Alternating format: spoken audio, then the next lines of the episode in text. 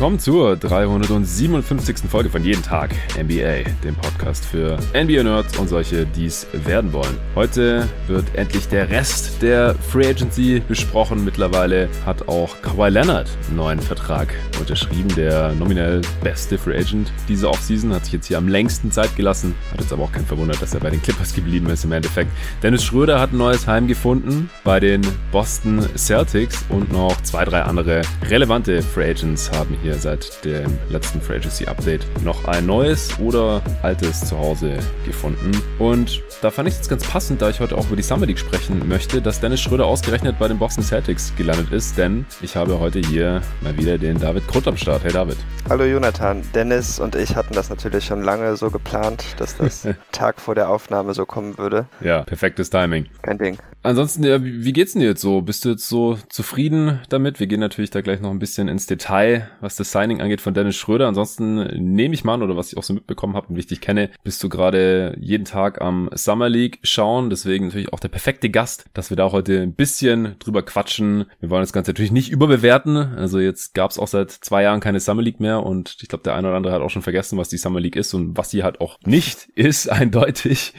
Ähm, aber es ist natürlich Basketball und die ganzen neuen Rookies jetzt der kommenden Saison und viele andere interessante Prospects, jüngere Spieler, die jetzt ins zweite Jahr kommen und so irgendwelche Fringe NBA Spieler, die sich hoffen, noch irgendwie einen Rosterplatz oder einen Two-Way Deal zu erkämpfen. Die zocken da alle und das ist natürlich auch deutlich näher an NBA Basketball dran als die ganzen Spiele, die wir jetzt bisher von den kommenden Rookies hatten sehen können in Europa am College oder in der G League. Aber es ist natürlich auch kein NBA Basketball, ganz ganz klarer Fall also für dich muss es ja gerade so ein bisschen der Traum sein, ja. Von den NBA Playoffs, von den Finals ging es ja fast schon nahtlos zu Olympia über. Olympia-Qualifikation kam schon zeitgleich. Und dann Olympia ist in die Summer League übergegangen. Jetzt sind wir da mittendrin äh, und du bist jeden Tag und jede Nacht am Glotzen, oder? Ja, also sowohl natürlich vom Niveau als auch vom Prestige äh, merkt man schon, steigert sich das wöchentlich von den Turnieren von Finals zu Olympia zu Summer League. Ähm, Was? Ja, ziemlich gut. Alles klar. Ich hatte gehofft, ich könnte das da irgendwie reinquetschen, aber gut. Ja. Ähm, so müde bin ich jetzt auch nicht.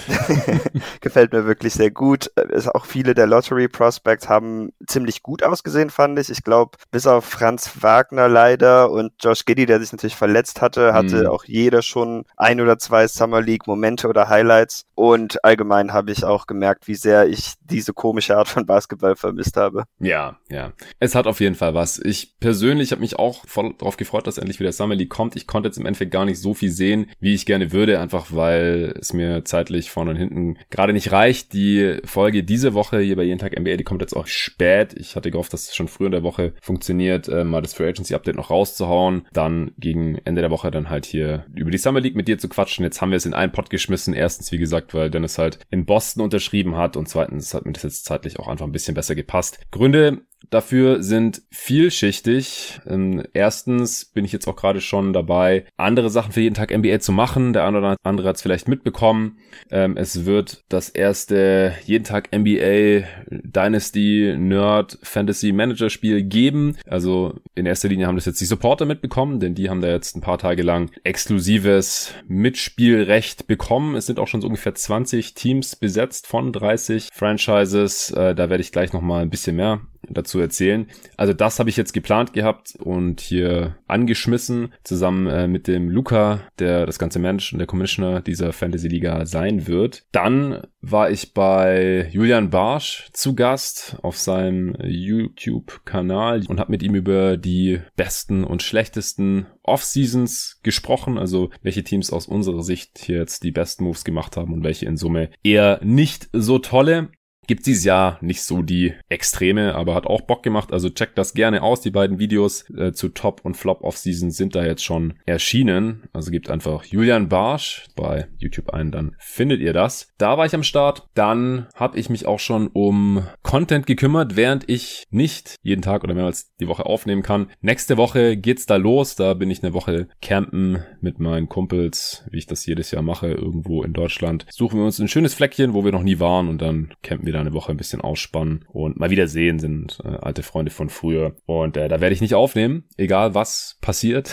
Ich nehme mein Aufnahmeequipment nicht mit. Und damit es hier trotzdem wenigstens eine Folge geben kann, auch äh, während der toten NBA-Zeit, denn Free Agency ist jetzt quasi rum. Es gibt noch so zwei, drei Spieler, wo es einigermaßen interessant ist, wo die landen werden. Aber das kann sich jetzt auch noch hinziehen, denn es gibt einfach keine Kohle mehr auf dem Markt. Noch ein paar Exceptions und natürlich irgendwelche Bird Rights und so für Markenen, Josh Hart und Co. Aber da wird es jetzt erstmal kein ähm, Update, zeitnahes Update mehr geben. Dafür wird es eine Redraft geben. Habe ich auch schon aufgenommen, zusammen mit dem Nico natürlich auch vorbereitet. Dann da auch weitere Pots schon geplant, damit ihr auch versorgt seid, wenn ich mit meiner Freundin den ganzen September im Urlaub sein werde, dass da auch wenigstens ein Pot pro Woche kommt. Da gibt's dann nochmal eine Redraft. Allerdings nicht mit dem Nico, sondern mit dem Torben für 2014. Mit Nico habe ich 2013 schon aufgenommen.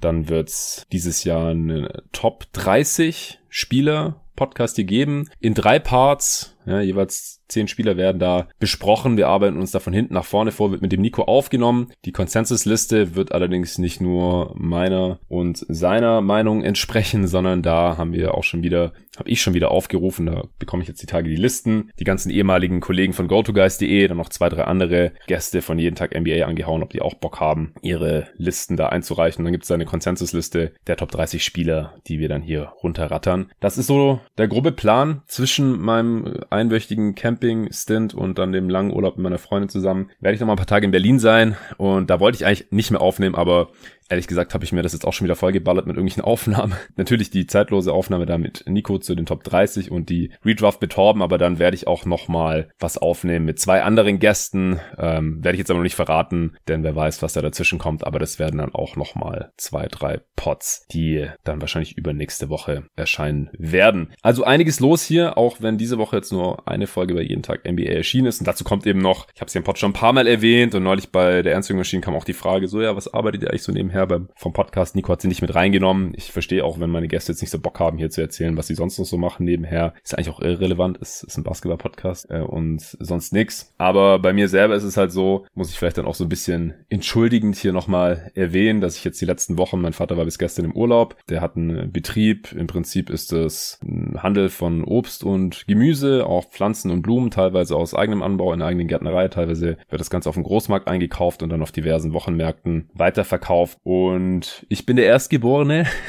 und auch der erste Erstgeborene in vier Generationen, der diesen Betrieb nicht übernommen hat, sondern äh, studiert hat und dann auch Journalismus jetzt im Master studiert habe. Davor habe ich ja äh, jahrelang als Key Account Manager gearbeitet. Das mache ich immer noch so ein bisschen nebenher, da bin ich immer noch so ein bisschen drin in dem Job. Aber hauptberuflich bin ich mittlerweile freier Journalist, selbstständig auch. Und mein Hauptprojekt ist natürlich hier jeden Tag NBA und da arbeite ich auch jeden Tag dafür und stecke da sehr viel Zeit rein, äh, wie ihr mitbekommt. Und ja, so ganz leben davon kann ich noch nicht, aber es zahlt sich so langsam aus und ist natürlich auch das Ziel, das dann hauptberuflich zu machen, wie äh, die geneigten Hörer ja wissen, durch die Supporter, die es schon gibt, über 350 jetzt an der Zahl. Natürlich auch dem einen oder anderen Sponsor. Heute haben wir auch wieder einen drin.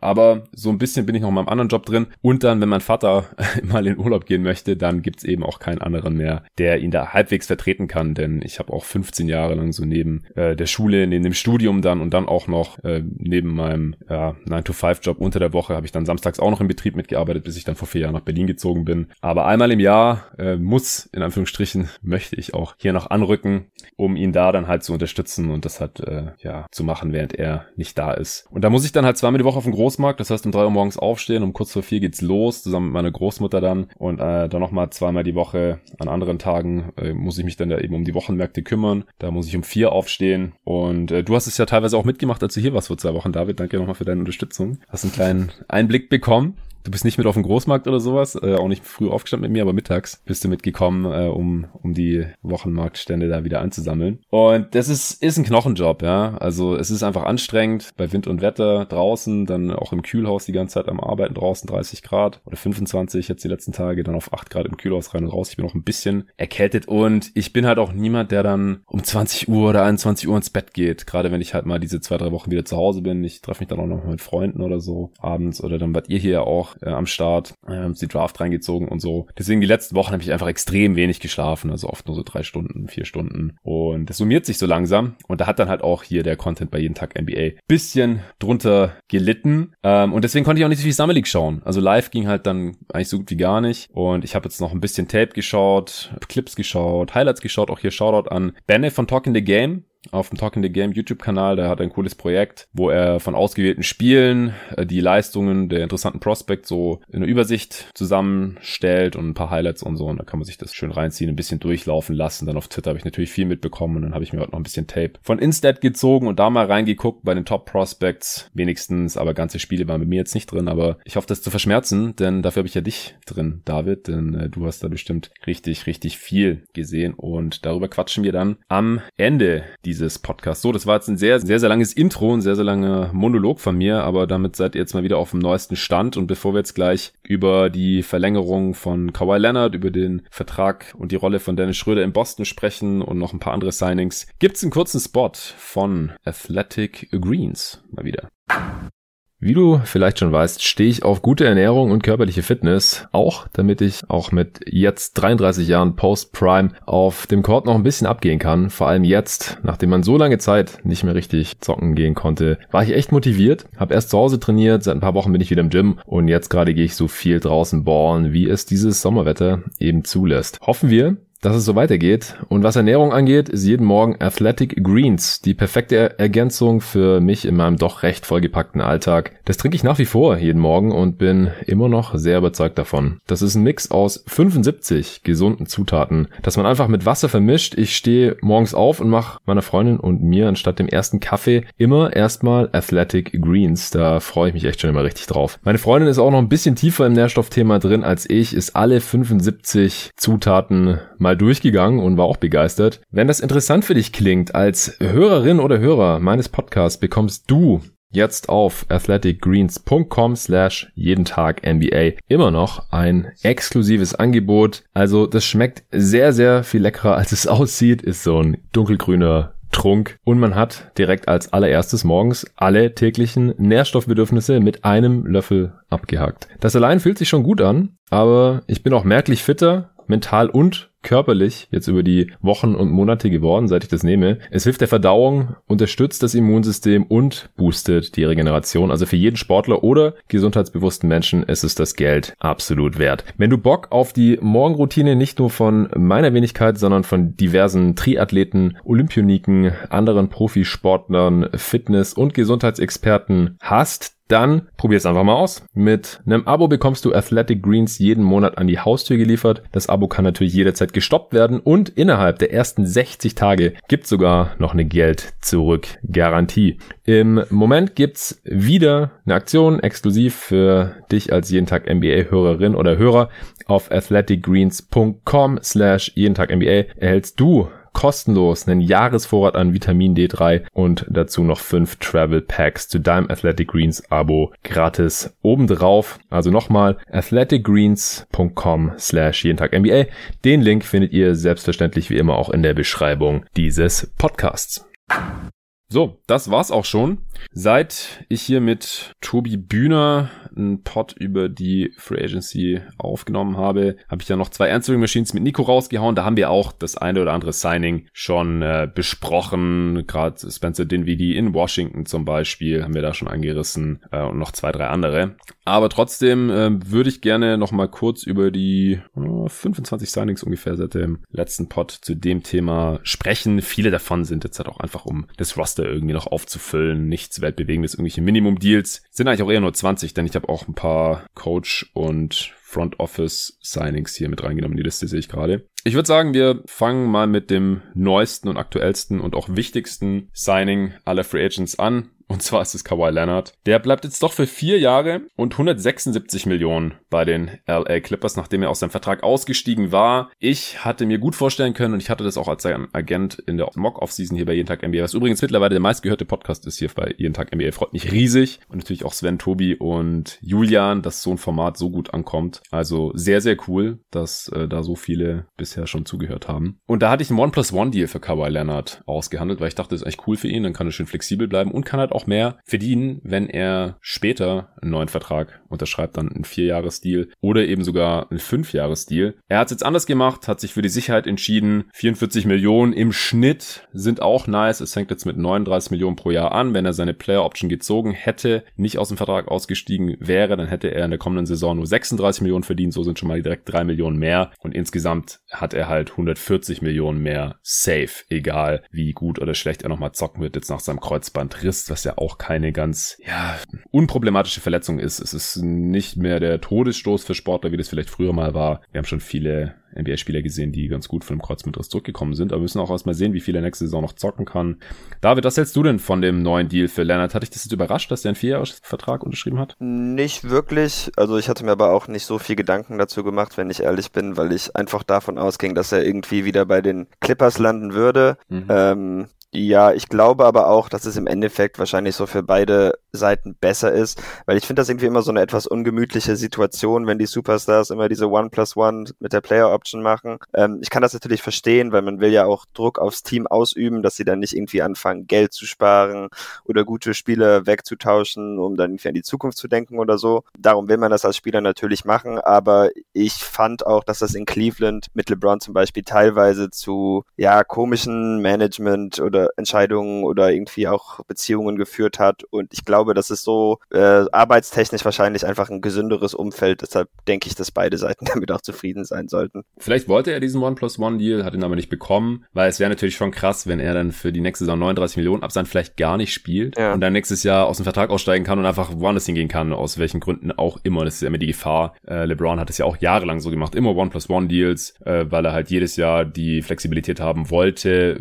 eventuell doch zu gehen gehen von den Clippers, Clippers sag ich schon, von den Cavs wegzugehen zum Beispiel, damit die ganze Zeit auch Druck natürlich auf sie ausübt, jetzt so gut wie möglich zu sein, schön in die Luxury Tags rein, alle Extensions verwenden, äh, Future Picks wegtraden für Werts, die gleich helfen können und so weiter. Und dann halt immer noch die Spieleroption natürlich äh, für den Fall der Fälle, dass man halt wenigstens für zwei Jahre abgesichert ist, wobei halt die absoluten Megastars dieser Liga, Durant, zu dem wir gleich noch kommen, der hat auch eine Extension unterschrieben, Kawhi, äh, LeBron, bei Janis wäre es sicherlich auch so, dass dass die jederzeit von einem anderen Team Max-Deal angeboten bekommen würden, beziehungsweise auch haben, selbst mit der schwersten vorstellbaren Verletzung, Achillessehnenriss bei Durant, jetzt hier Kreuzbandriss von Kawhi Leonard, das ist schon, schon heftig. Aber jetzt ist es schon ein großes Ding, finde ich, denn Kawhi Leonard würde jetzt halt vier Jahre lang nicht auf dem Free Agency Markt landen und wenn, also er ist jetzt eigentlich für die restliche Prime unter Vertrag bei den Clippers und das dünnt halt die Free Agency Classes der nächsten Jahre weiter aus. Also einer der besten Spieler der Liga wird jetzt halt kein Free Agent mehr und bei Kevin Durant ist es ja genau das gleiche. Der hat auch eine frühzeitige Extension, vorzeitige Extension unterschrieben.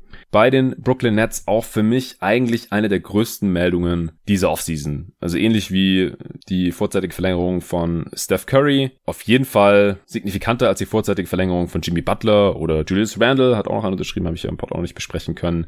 Bei den Rookie Max Extensions von Trey Young oder Doncic oder sowas, das ist ja eigentlich Standard, das war Formsache, das war absehbar, dass die die größtmöglichen Deals bekommen und da auch bleiben werden, das annehmen werden. Aber dass auch ein Durant jetzt schon vorzeitig verlängert, nach zwei Saisons in Brooklyn, von denen er de facto nur eine halbe gespielt hat, wohlgemerkt, direkt für vier weitere Jahre bei den Nets zu unterschreiben für 198 Millionen Dollar. Das sind äh, knapp 50 Millionen im Schnitt äh, sein absolutes Maximum. Das ist einfach mega wichtig für Brooklyn, weil nach dem Harden Trade hat man ja auch gesagt, die haben jetzt so viel riskiert mit den ganzen Picks und so. Und wenn es nichts wird mit Harden und das alles irgendwie im Worst Case endet, dann äh, können die halt, also hätten Durant und Irving nächste Offseason weg sein können und Harden übernächste, wenn mich gerade nicht alles täuscht. Und wenn jetzt hier der beste und wichtigste Spieler von denen, also ist ja, Durant ist ja aktuell ganz klar ein Top 3 Spieler dieser Liga, mindestens. Dass der jetzt halt direkt nochmal für vier weitere Jahre im Voraus unterschreibt, also direkt bis 2026 am Start bleibt oder letztes Jahr ist wahrscheinlich eine Player Option ist, aber bis mindestens 2025 halt nochmal da ist. Das ist halt super, super wichtig für die Planungssicherheit der Netz. Die werden jetzt wahrscheinlich die nächsten drei, vier Jahre immer Minimum weiter Contender bleiben und dann lohnen sich diese ganzen Investments natürlich. Dann lohnen sich die ganzen Picks, die sie für Harden getradet, ha getradet haben, sehr viel mehr, als wenn das jetzt alles in der Schwebe bleibt erstmal und Durant und Irving die ganze Zeit, ähm, einfach noch die Option haben, nächsten Sommer vorzeitig wieder aus Brooklyn abzuhauen, dadurch auch Druck auf die Nets irgendwie ausüben können und so. Das hat sich jetzt alles schon mal direkt erledigt. Also das fand ich auch richtig heftig und da redet bisher irgendwie fast niemand drüber, habe ich so den Eindruck. Wie siehst du das? Ja, auf jeden Fall ein großes Ding. Sean Marks hatte auch vor irgendeinem Summer League Spiel im Interview auch gesagt, dass sie schon mit Harden und Irving jetzt schon mhm. Verhandlungen ähm, führen würden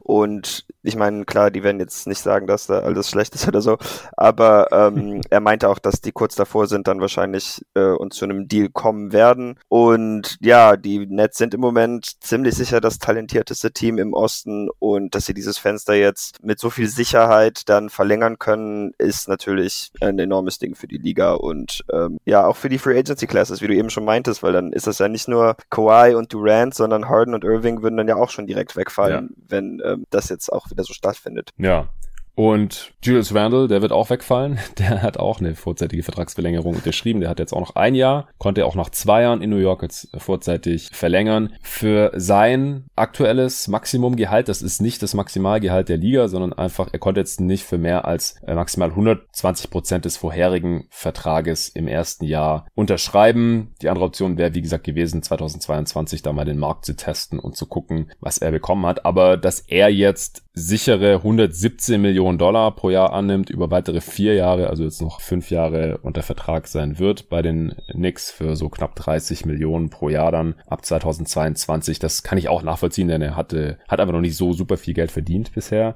War jetzt ein All-NBA-Spieler und wir müssen auch erstmal gucken, ob er das halten kann. Also wenn er jetzt super selbstbewusst gewesen wäre, dass er es jedes Jahr in ein All-NBA-Team schafft, All-Star bleibt und so weiter, dann hätte er das wahrscheinlich nicht gemacht. Aber ich glaube, in den Playoffs haben wir es ja auch gesehen, dass er schon an seine spielerischen Grenzen noch stoßen kann. Er kann natürlich auch noch besser werden. Vielleicht wird es in den nächsten Playoffs, wenn die nächste wieder hinkommen, auch alles viel besser und er reißt jetzt wieder eine geile Regular Season ab und landet wieder in einem All-NBA-Team.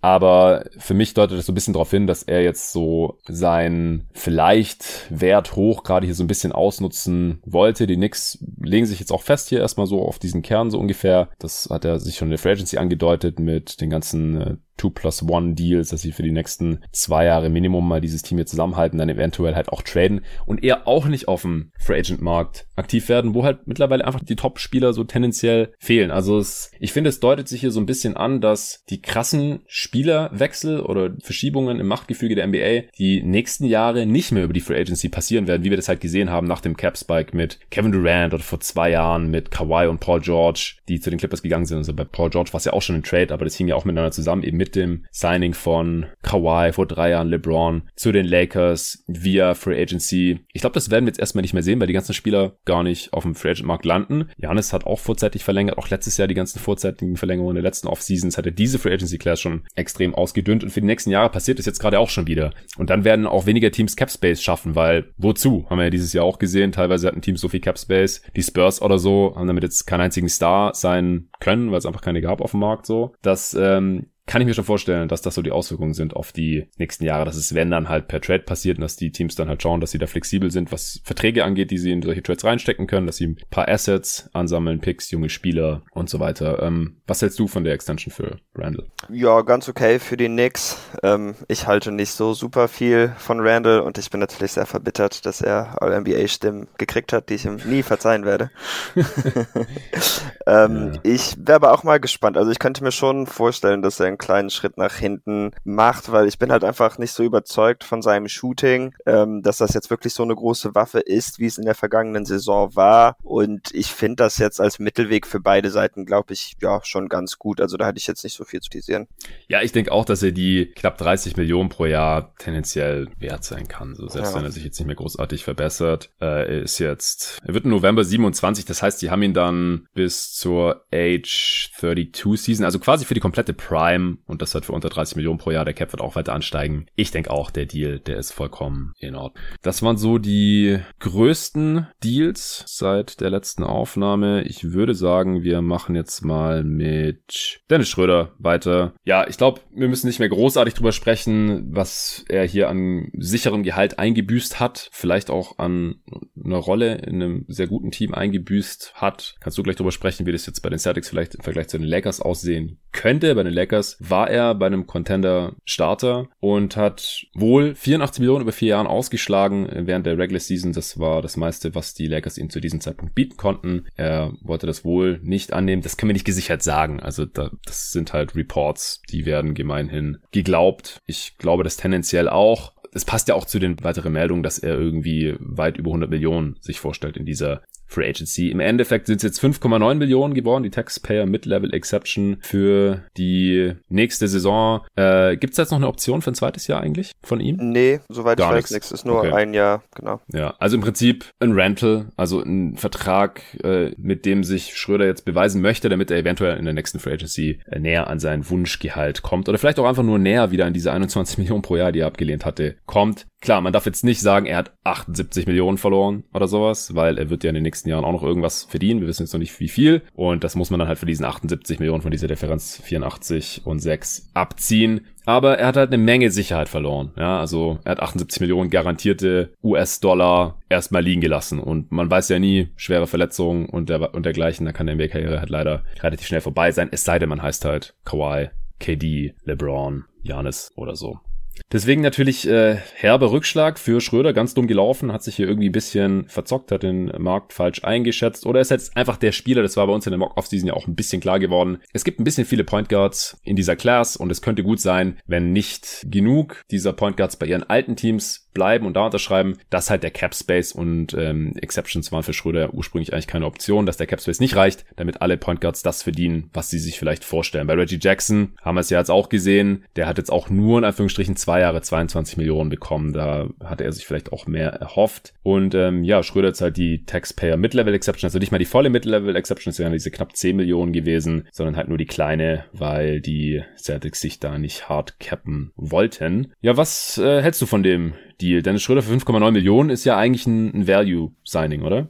Ja, der Deal ist super, da kann man sich wirklich nicht beschweren. Ich glaube auch mit seinem Druck auf den Ring bringt er den Celtics einen Aspekt, den sie jetzt schon mehrere Jahre nicht mehr gehabt haben, wahrscheinlich mhm. seit Isaiah Thomas nicht mehr von der Guard-Position. Mhm. Ähm, aber ansonsten muss ich sagen, finde ich den Fit jetzt nicht so super sauber, denn ich denke mal schon, dass egal ob er jetzt startet oder von der Bank kommt, er 25 bis 30 Minuten pro Spiel sehen wird. Und das gleiche gilt für Marcus Smart. Und ich finde die beiden einfach nicht so toll nebeneinander. Also wenn man das macht, dann muss man halt auch wirklich sorgen, dass alle, äh, die anderen drei Spieler auf dem Feld gute Shooter sind. Ähm, wenn man jetzt also Schröder und Smart zusammen starten will, dann müsste man auf jeden Fall mit Al Horford starten, weil mit Robert Williams kann man das dann, glaube ich, vergessen. Und das macht einfach so ein bisschen die Rotation, mit der die Celtics dann arbeiten müssen, glaube ich, ein bisschen komplizierter. Mhm. Deshalb weiß ich halt noch nicht, wie das genau auf dem Feld aussehen wird. Es ist natürlich auch immer ein bisschen schwierig, wenn ein Spieler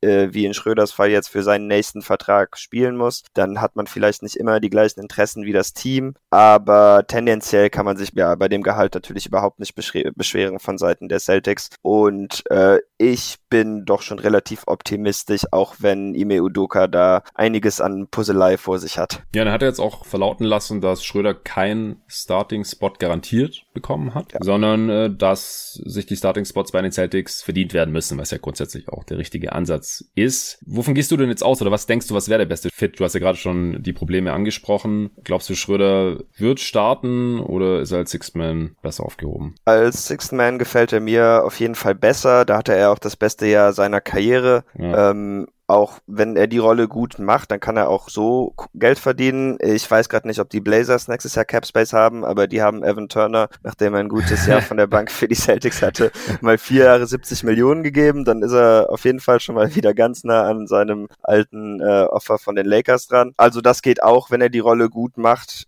Ich glaube schon, dass man ihn, egal ob er jetzt startet oder nicht, öfter mal im Closing Lineup sehen wird. Also das wird sicherlich vorkommen. Ja, die Blazers haben 2022, 23, ja, Lillard, McCollum und jetzt halt noch Norm Powell unter Vertrag und deswegen keinen nennenswerten Cap Space. Ah, ja, dann geht mein Plan nicht auf, da muss er vielleicht doch starten.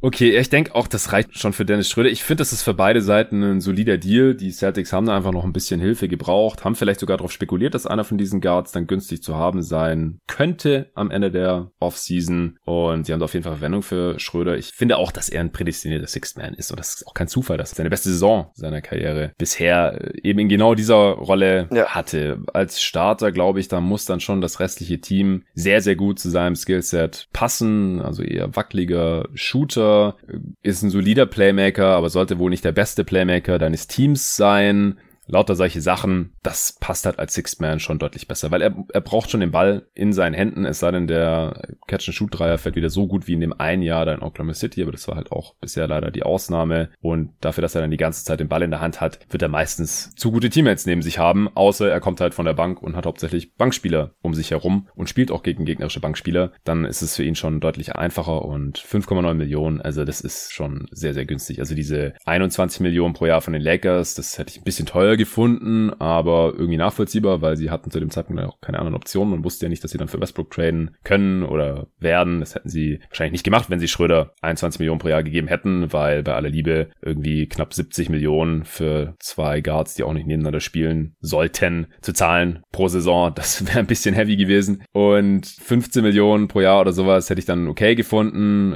10 äh, Millionen pro Jahr wäre schon ziemlich günstig gewesen. Gerade wenn es über mehrere Jahre gewesen wäre, Full Mid-Level. Aber das, dass er das nicht angenommen hätte, das ist irgendwie auch klar. Und jetzt halt die Taxpayer mit Level für 5,9 für ein Jahr. Das ist schon ziemlich Schnäppchen, auch wenn man natürlich dann leider nicht langfristig mit ihm planen kann und jetzt so ein ja. bisschen so ein Söldner-Dasein fristen wird für diese eine Saison. Und das äh, birgt natürlich auch Gefahren für, ja, wenn er dann irgendwie nicht so toll reinkommt in die Saison, dann wenig spielt und dann ist er dann auch klar, dass er dann nächste Saison nicht mehr verdienen können wird oder nicht so viel, wie er sich vielleicht vorstellt. Das ist natürlich gerade auch, nachdem es die letzten Jahre in den Lockerrooms der Celtics ja wohl immer wieder Probleme gegeben haben soll. Gerüchte Gerüchte.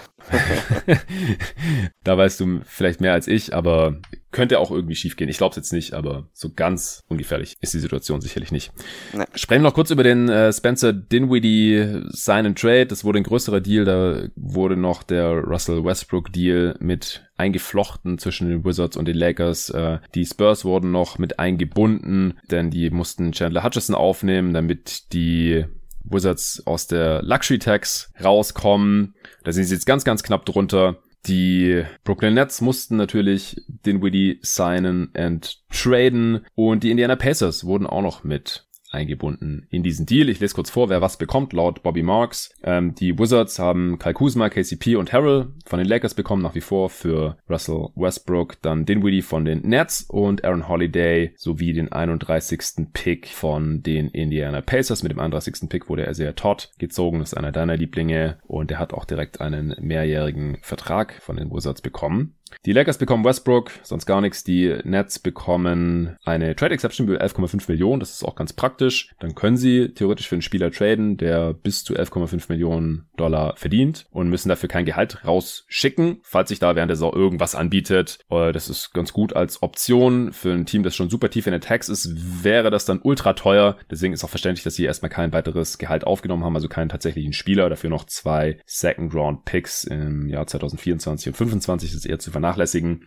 Die Nets, äh, die Pacers haben für Holiday einen 31. Pick im Endeffekt den 22. von den Lakers bekommen. Mit dem wurde er sehr Jackson gedraftet, athletischer Rim-Running, Shot-Blocking Center. Und die Spurs haben Chandler Hutchison aufgenommen und dafür noch einen Second Rounder der Wizards in der nächsten Draft abgegriffen. Die hatten ja noch ein bisschen Cap Space. Vielleicht denken sie auch, dass sie Hutchison irgendwie noch zu einem brauchbaren NBA-Spieler ausbilden können und halt äh, dann der Second Rounder, um dafür zu bezahlen, dass sie Hutchisons Gehalt übernehmen. Also ziemlich kompliziert geworden. Alles, was hältst du von dem Deal? Ich glaube, über Lakers äh, müssen wir nicht mehr sprechen. Westbrook, das wurde hier schon zur Genüge getan in diesem Podcast. Aber wie gefällt dir Dinwiddie bei den Wizards? Und ich glaube, den Rest können wir auch schon vernachlässigen. Also im Prinzip einfach die Wizards. Jetzt auch mit ja. Kuzma, KCP, Harold, Dinwiddie, Holiday. Was hältst du davon? Ja, spannend. Äh, viel mehr Tiefe für das Team. Mhm. Dinwiddie mag ich offensiv auch ziemlich gerne neben Beal. Defensiv wird das, glaube ich, wieder ein bisschen anstrengend. Ähm, ich fand Dinwiddies Vertrag auch interessant, weil das letzte Jahr halt nicht garantiert ist, aber mhm. wohl garantiert wird, wenn er, glaube ich, 50 Spiele macht in den vorigen beiden Jahren. Mhm. Also, äh, wenn er fit bleibt, halt schon. Also irgendwie komische Struktur, weil das sieht man ja eigentlich auch nicht so oft, außer bei Embiid, der hatte ja irgendwie so Verletzungsklauseln, aber ja. kommt ja irgendwie seltener vor, als man meinen würde. Da gibt ja Sinn bei Dinwiddie nach seinem Kreuzbandriss. Genau. Ja, ich weiß nicht, ob das Team jetzt viel oder, oder überhaupt besser wird, als es in der letzten Saison war. Aber die Wizards waren halt wirklich eins von den Teams, die hatten sechs NBA-Spieler oder so und dann wurde es sehr schnell sehr dünn. Ja. Die Lücke ist wahrscheinlich größer gewesen, als was dann auch immer der Unterschied zwischen Westbrook und Dinwiddie sein mag. Ich denke auch, ich habe es auch schon an anderer Stelle gesagt hier im Pod, ich finde das ein ziemlich ausgewogenes Team, offensiv, vor allem defensiv, ja mal sehen. Dinwiddie ist auch relativ groß, also der kann auch einen Wing übernehmen, auch wenn er kein so toller Defender ist. Ist er immerhin, ich glaube, 6 6, 6, 5 so groß. Und dann äh, wird halt viel von der Defense, ähm, die Defense wird viel davon abhängen, welcher Big gerade spielt. Also wenn da hinten halt Harrell oder Thomas Bryant drin stehen, dann wird es wahrscheinlich nicht so gut, wie wenn Gafford drin steht, der auch noch relativ raw ist, aber auf jeden Fall der beste Defender von denen. Und dann haben sie halt so viele Forwards da jetzt auch, also ziemlich viel Masse und muss mal gucken, wer sich da jetzt durchsetzen kann, wie die Klasse aussieht mit Bertans Shooting, mit Hachimura halt so einen athletischen, kräftigen Typ, äh, Danny Avdia jetzt ins zweite Jahr kommt, Kyle Kuzma, also da haben sie wirklich sehr, sehr viele Optionen zumindest mal. Ich bin gespannt und sie sind ziemlich tief, also ich würde sagen, die Wizards stehen jetzt tendenziell besser da als letzte Saison. Gut, äh, es gab noch zwei kleine Trades, vielleicht äh, nehmen wir die noch kurz mit rein. Eric Pascal wurde zu den Utah Jazz gedumpt eigentlich für einen geschützten Second Rounder. Das hat den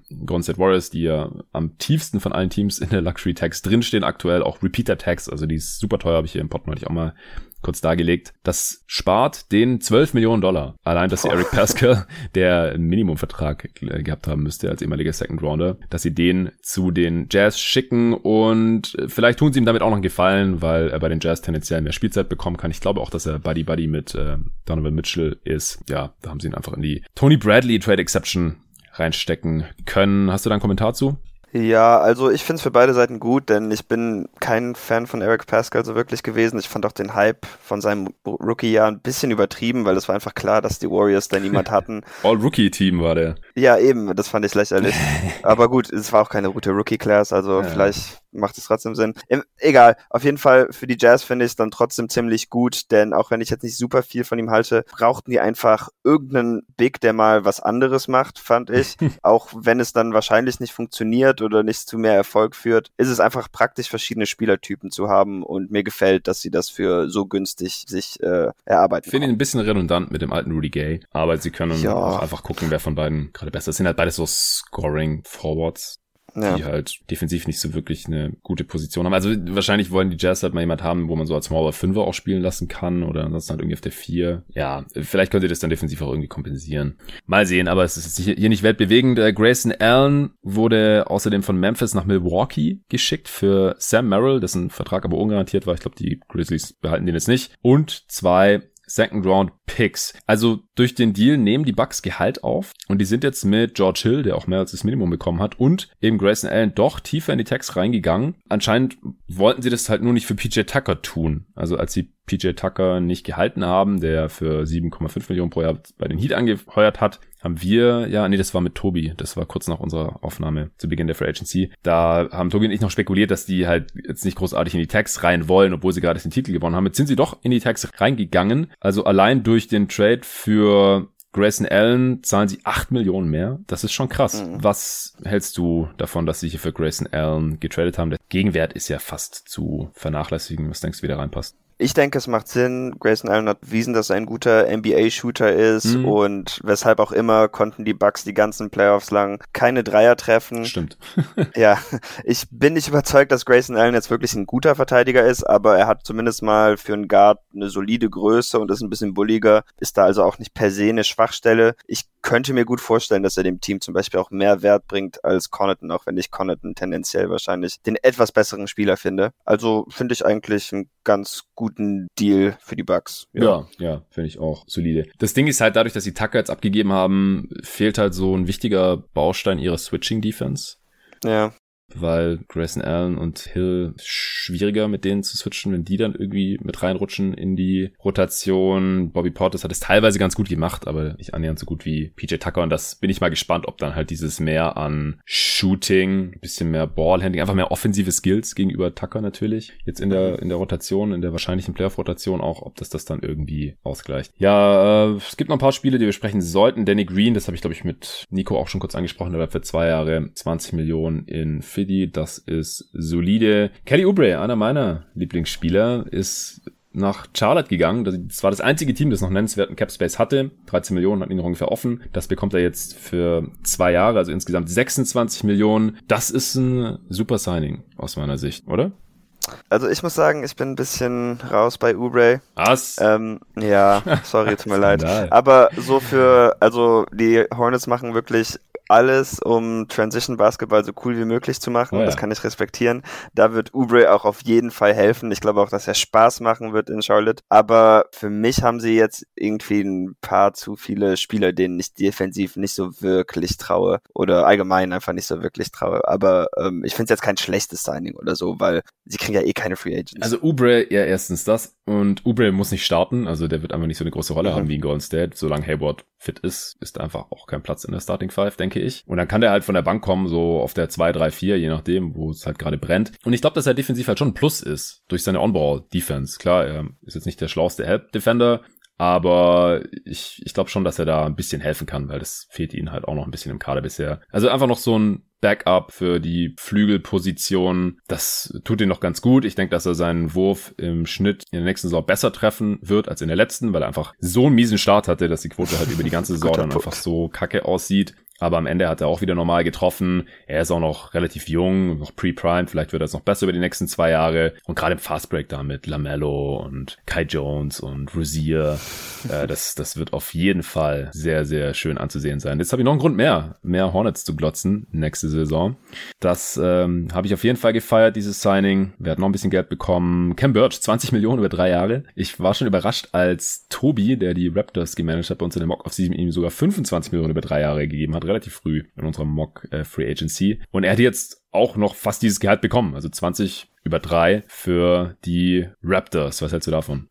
Fand ich auch ein bisschen happig. Ich verstehe auch nicht ganz, was so das Konzept äh, offensiv sein soll für die Raptors, weil verlieren sie irgendwie immer nur zunehmend Talent und holen sich keine hm. Spieler rein, die die Offense irgendwie verbessern können. Hm. Aber an sich, wenn er weiterhin so spielt wie bisher, dann wird man den Vertrag, denke ich, schon traden können und sollte es okay sein. Aber ja, Cam Bird ist so jemand, der ist okay als Spieler, aber der macht mich jetzt nicht heiß. Nee, aber er wird wahrscheinlich erstmal der Starter sein da, weil wer sonst? Ja, und ja. so, ich finde halt so sechs sechs, sieben Millionen pro Jahr für einen Starting Big, der okay ist, das finde ich halt gut. Und mhm. 10 Millionen und mehr ist halt völlig übertrieben. Ich denke auch, dass er tradebar sein wird. Und selbst wenn du das ihm dann als Backup zahlst, dann ist es zwar nicht ideal. Für den Backup Big würde ich halt maximal 5 Millionen oder so zahlen. Aber das ist jetzt nicht weit drüber. Also ich finde es ein bisschen überteuert, aber er ist ja auch äh, Kanadier. Vielleicht ist es dann einfach ja. ein bisschen mehr wert, weil die kanadischen Fans ihn noch ein bisschen mehr feiern oder so. Also ich finde den Deal okay. Äh, viel wichtiger für die Raptors war, dass äh, Masai Ujiri verlängert hat als GM oder President of Basketball Operations. Ich glaube, sein Titel ist noch ein bisschen fancier. Ich habe ihn jetzt nicht aufgeschrieben. Äh, jedenfalls bleibt er dort für einen äh, significant Deal. Also wahrscheinlich war er nicht ganz billig, denn er gilt als einer der besten Manager, Entscheider der gesamten Liga und äh, hat ja auch da das Championship-Team äh, der Raptors gebaut, ist seit Jahren da und die Franchise ist einfach auch seit Jahren sehr, sehr gut geführt. Das äh, wollte ich hier noch erwähnt haben. Äh, Gibt es noch irgendeinen Deal, der bei dir jetzt hängen geblieben ist, den du für signifikant hältst, so der letzten Woche? Ähm, Alfred Payton zu den Suns, oh, wenn wir darüber reden. Muss ich echt. Ja, Frank Kaminski haben sie auch noch gehalten. aua, aua.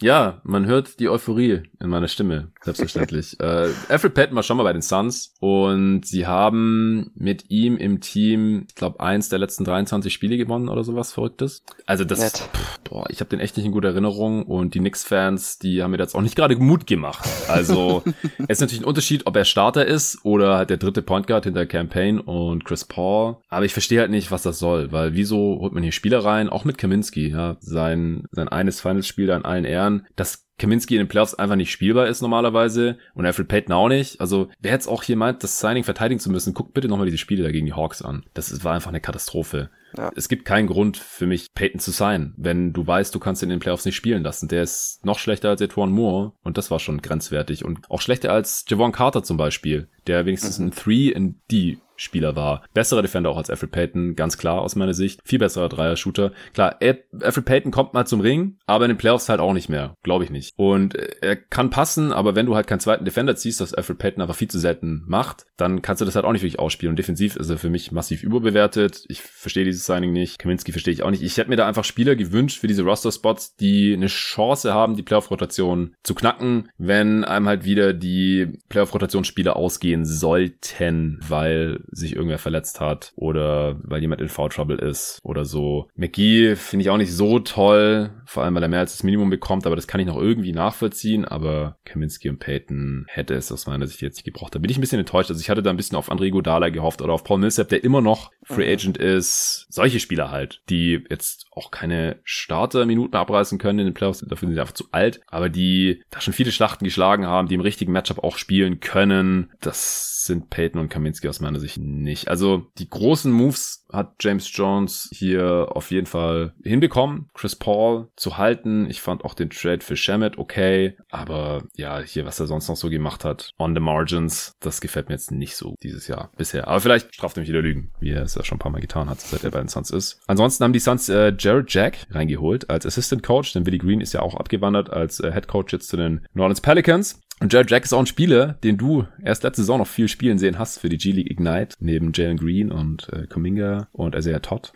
Und jetzt ist er Assistant Coach in Phoenix. Das äh, finde ich auf jeden Fall ganz cool. Also Monty Williams vertraue ich da auch voll und ganz, was die Zusammenstellung seines äh, Stabes da anbetrifft. Und Willie Green übrigens, der hat sich Mike D'Antoni reingeholt. Ich glaube, der ist da eher noch so eine beratenden Rolle, ist ja jetzt auch schon ein bisschen betagter, aber hat äh, Steve Nash da so ein bisschen Starthilfe gegeben als First-Time-Head Coach in Brooklyn und die äh, Offense der Nets, ich glaube, die rollt auch so weiter, da braucht man keinen Mike ja. D'Antoni noch in der Seitenlinie sitzen. Und jetzt ähm, kann er das vielleicht hoffentlich auch in New Orleans schaffen für einen anderen First-Time-Head Coach in Willie Green, um Zion eine Offense zu bauen. Sollte eigentlich auch nicht so schwer sein. Dann Gandhi jetzt letzte Saison nicht hinbekommen, unabhängig vom Spielermaterial. Und ich hoffe, dass Mike D'Antoni da äh, seinen Einfluss geltend machen kann. Ansonsten haben James Borrego und Frank Vogel noch Vertragsverlängerungen bekommen. Ich glaube auch beides nachvollziehbar, oder? Jo. Die Clippers haben noch Justice Winslow reingeholt und der müsste die Taxpayer Middle Exception bekommen haben sogar. Also weit mehr als das Minimum. Was hältst du davon? Ja, also das ist auch ein Spieler, den ich mal mochte, aber wo ich jetzt auch einfach nicht mehr viel erwarte, weil er jetzt so viele Jahre hatte, wo der einfach nichts mehr gerissen hat. Konzeptionell mag ich aber, dass die Clippers sich einfach so viele Flügel wie möglich reinholen und je nachdem, in welchen Lineups er spielt, ähm, würde ich es ihm ja auch noch zugutekommen, äh, dass er dann mehr Spacing hat als bei den meisten anderen NBA-Teams. Mhm. Aber große Hoffnung mache ich mir da jetzt nicht. Ich finde es als Gamble okay, aber erwarten, dass das funktioniert, verliert, würde ich jetzt eher nicht. Ja, man weiß einfach nicht, was man noch von ihm bekommt. Er ist nach wie vor erst 25, aber die letzte Saison, das waren 26 Spiele für Memphis, das war eine absolute Katastrophe. Sieben Punkte, vier Rebounds, knapp zwei Assists pro Spiel bei einem Offensivverteidiger von 82 in 500 Ach. Minuten. Jesus Christ. Und davor in Miami die elf Spiele in der vorigen Saison, das war auch Offensivverteidiger von 93 über die Karriere, jetzt ein 97 Offensivverteidiger. Typ ist einfach super, super, super ineffizient. Und das halt als jemand, den man auch so ein bisschen am Ball als Playmaker ich haben möchte. Defensiv, er hat einen guten Körper, aber da war auch einfach jetzt nicht mehr so mobil nach seinen Verletzungen zuletzt, von dem, was ich gesehen habe. Ja, also ist ein Upside-Play. Ähm, kann sich irgendwie auszahlen, wird jetzt nicht viel spielen müssen bei den Clippers, aber wenn er gut ist, dann gibt's da Minuten, weil Kawhi wahrscheinlich weiter ausfällt und so. Also ich, ich kann es nachvollziehen, wieso er jetzt hier unbedingt mehr als das Minimum bekommen musste, das kann ich nicht ganz nachvollziehen. Nee. Andre Godala ist zu den äh, Warriors jetzt noch gegangen fürs Minimum. Das war auch irgendwie absehbar. Schöne Feel-Good-Story. So, ja, Ex-Finals MVP, Andre Godala, wohlgemerkt. Ähm, wird jetzt nicht mehr so eine große Rolle haben wie damals. Dafür ist er einfach schon ein bisschen alt mittlerweile. Aber ich denke, das ist auch total nachvollziehbar. Wird irgendeine Art von Rolle da wahrscheinlich noch einnehmen bei den Warriors. Lou Williams geht zu den Hawks zurück. Ein Jahr 5 Millionen, auch solider Deal. Raul Neto geht zu den Wizards zurück als Backup Point Guard. Da gibt's ein bisschen Konkurrenz für Aaron Holiday. Mal sehen. Moritz Wagner geht zu den Orlando Magic zurück und kann mit seinem Bruder Franz zusammen zocken. Das ist natürlich auch ganz cool für Franz, da zur Eingewöhnung. Moritz Wagner äh, hat ja auch noch ein paar überzeugende Spiele rausgehauen für die Magic am Ende der letzten Saison. Willi Hernan Gomez bleibt bei den Pelicans für drei Jahre sogar. Javante Green bleibt bei den Bulls. Der kam ja im Trade mit Tice rüber aus Washington. Frank Jackson bleibt bei den Pistons für ein Jahr. Das alles um die Kader hier noch abzurunden. DeAndre Bambry wechselt von den Raptors zu den Nets. Das finde ich noch ganz interessant. Der könnte vielleicht so eine Bruce Brown Light Rolle einnehmen. Ja, stimmt schon. Auch wenn ich ihn defensiv weitaus weniger mag. Ja, das stimmt schon, aber auch wenig Wurf und. Ja, ja, ja ich hab's verstanden. Ja, On-Ball, stressiger Defender, ziemlich athletisch. Also ich finde die, finde ich schon irgendwie vergleichbar. Bruce Brown ist der deutlich bessere mhm. Spieler. Und ein Move, den ich hier noch kurz erwähnen möchte, ist Damian Jones, der bei den Kings bleibt. Wie viele Center haben die jetzt im Kader? Äh, Kann mir das einer erklären? Bestimmt fünf. Und wie viele ja. davon sind gut? Einer? ja, das ist Sean Holmes. Genau. Und dem wird es normalerweise nicht so viele Minuten geben. Und dann haben sie noch Len gesigned, Kita gedraftet, Damien Jones jetzt gehalten. Thompson geholt. Und Thompson per Trade. Ey, es ist, es ist, äh, ich weiß nicht. Ich, ich habe sie im Stream, war es nicht, im Video bei Julian Barsch äh, auf YouTube, da habe ich sie als meine schlechteste Offseason schon gekürt, weil ich verstehe das alles nicht, was das soll. Da ja. Lockjam auf der 1, Lockjam auf der 5, dazwischen ist nicht so viel los. Keine Ahnung, was das soll. Klar, Damon Jones macht den Code jetzt nicht mehr fett, aber es ist einfach ein verschwendeter Roster-Spot aus meiner Sicht. Naja. Ich denke, das reicht. Ähm, ich hoffe, dass wir jetzt keinen wichtigen Move übersehen haben. Ich glaube nicht. Chris Chiosa, Two-Way-Deal bei den Warriors. Nico Mannion, deswegen nach Italien gegangen. Aber sonst war da einfach nichts mehr. Wie gesagt, Free Agency ist jetzt rum. Wir haben vorhin kurz überlegt, welche wichtigen Free Agents jetzt überhaupt noch auf dem Markt sind. Mehr als Markenen und Josh Hart sind uns da eigentlich auch nicht mehr eingefallen. Und alle anderen Spieler, die jetzt noch keinen NBA-Vertrag haben, die gehen wahrscheinlich in die G-League oder werden vielleicht noch ein Two-Way-Deal bekommen oder müssen nach Europa oder China. Das ist ja auch jedes Jahr so, weil man muss sich mal überlegen, durch die Draft kommen 40, 50 neue Spieler in die NBA, dann gibt's noch ein paar undrafted Spieler, die irgendwie reinkommen über Summer League, G-League und so weiter und deswegen müssen natürlich auch 50, 60 Spieler aus der Liga raus. Weil das fällt einem immer gar nicht so auf oder ist einem gar nicht so bewusst, aber wenn man jetzt halt eine Free Agent Liste von 200 Spielern hat und jetzt sind erst gut 100 hier unter Vertrag und es werden vielleicht nur noch 10 jetzt von denen oder sowas, dann der Rest, der ähm, ja fällt dann halt irgendwie hinten runter in G-League und Co. Und dadurch, äh, damit ist die Offseason jetzt eigentlich auch abgeschlossen und wir können uns gleich der Summer League widmen. Vorher möchte ich kurz noch darauf hinweisen, dass es jetzt eben dieses Fantasy Manager Dynasty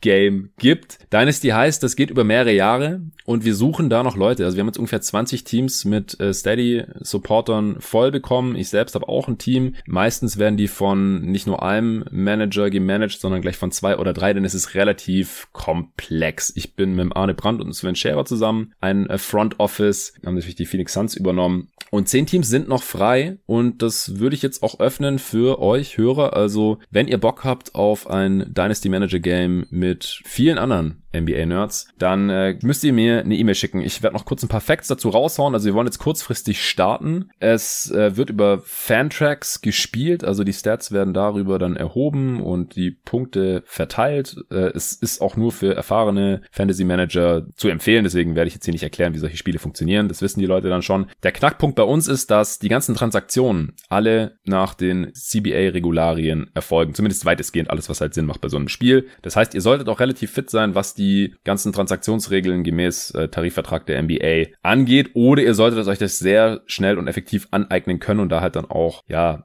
großes Interesse mitbringen, dass ihr das dann halt schnell im CBA FAQ von Larry Kuhn nachschauen, nachschlagen könnt oder wisst, wo ihr das nachschauen könnt. Wenn ihr traden wollt, wenn ihr Spieler unter Vertrag nehmen wollt und wenn ihr dann später auch draftet, damit ihr wisst, wie das funktioniert mit dem Cap, mit den Exceptions, wie ihr da drüber gehen könnt, welche Regeln bei Trades wichtig sind und so weiter und so fort. Das ist noch sehr, sehr wichtig und die Franchises, die starten alle bei Null. Das heißt, es gibt null Spieler im Kader und dann muss man in einem Beat-Verfahren sich seinen Kader zusammenstellen. Das heißt, es wird, es werden Deals allen Spielern angeboten. Wir machen das ähm, nach Tiers, also erst die ganzen Stars, äh, die ganzen guten Spieler, dann auch Rookies, die muss man sich auch ersteigern sozusagen, bis der Capspace dann eben aufgebraucht ist und alle Roster ungefähr voll sind. Das ist alles äh, sehr komplex und durchdacht. Das hat sich der Luca ausgedacht. Der ähm, hat schon in einem ähnlichen Format gezockt und wollte das gerne aufziehen hier im deutschsprachigen Raum und über jeden Tag NBA hat er gedacht, kommt er da an genug Nerds dran. Wichtig ist, dass es was zu gewinnen gibt und deswegen kostet das auch was, wenn man da mitspielt. Es ist eine Anmeldegebühr, die sich nach der Höhe des Salary Caps in Dollar richtet, äh, nach einem bestimmten Schlüssel.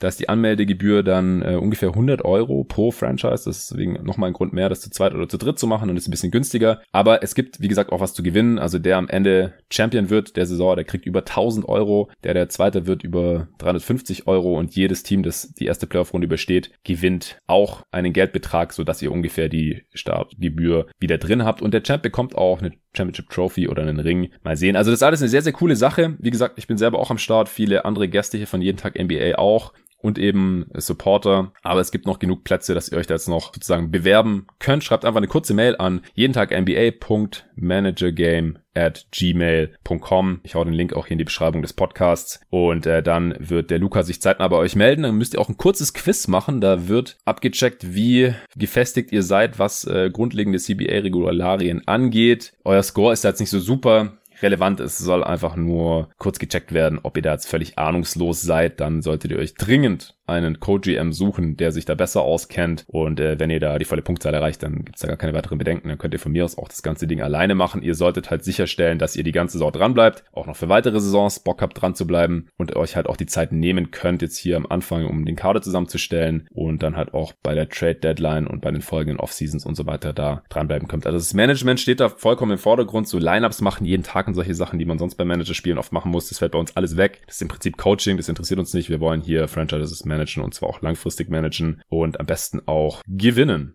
Also gerne Mail rüberschicken und mitmachen. So, und jetzt sprechen wir noch ein bisschen über die Summer League. Wie gefällt dir denn die Summer League bisher, David? Ja, ziemlich gut. Man muss natürlich mal aufpassen, wie man die Leistungen einordnet, mhm. aber mhm. die Rookie Class sieht bisher in diesem Umfeld ziemlich stark aus. Ich finde auch, dass einige Sophomores, die jetzt wieder zur Summer League gekommen sind, ähm, die auch letztes Jahr überhaupt keine Summer League hatten, stark verbessert aussehen und mhm. im Großen und Ganzen macht mir das sehr viel Spaß, auch wenn ich nach wie vor ein bisschen dieses Orlando Summer League Feeling vermisse, weil in Vegas ist das ja immer in diesen großen Hallen, äh, Stadien quasi, während das in Orlando ja wirklich nur so eine kleine Turnhalle war, war wo geil, die Linien ja. nicht mal richtig auf dem Boden aufgezeichnet waren oder so. Ja, das war noch Zeit, aber es gibt's jetzt schon seit ein paar Jahren nicht mehr. Nee, ich weiß. Und die Kommentatoren waren noch mal geil. Wie sind nochmal Dante und Galante oder irgendwie so? jetzt gibt's dafür das äh, California Classic. Gab's erstmal so quasi so einen Vorgeschmack auf die Summer League in Sacramento. Und ähm, jetzt seit, seit Anfang der Woche läuft die echte Summer League, wenn man so will. Ja, und die Utah Summer League noch. Ja, und die Utah gab's auch noch, genau. Ja, du hattest auf Twitter das ganz schön zusammengefasst, wie ich finde was man aus der Summer League rausziehen sollte und was halt auch nicht. Kannst du das vielleicht nochmal kurz wiedergeben als alter Summer League Veteran?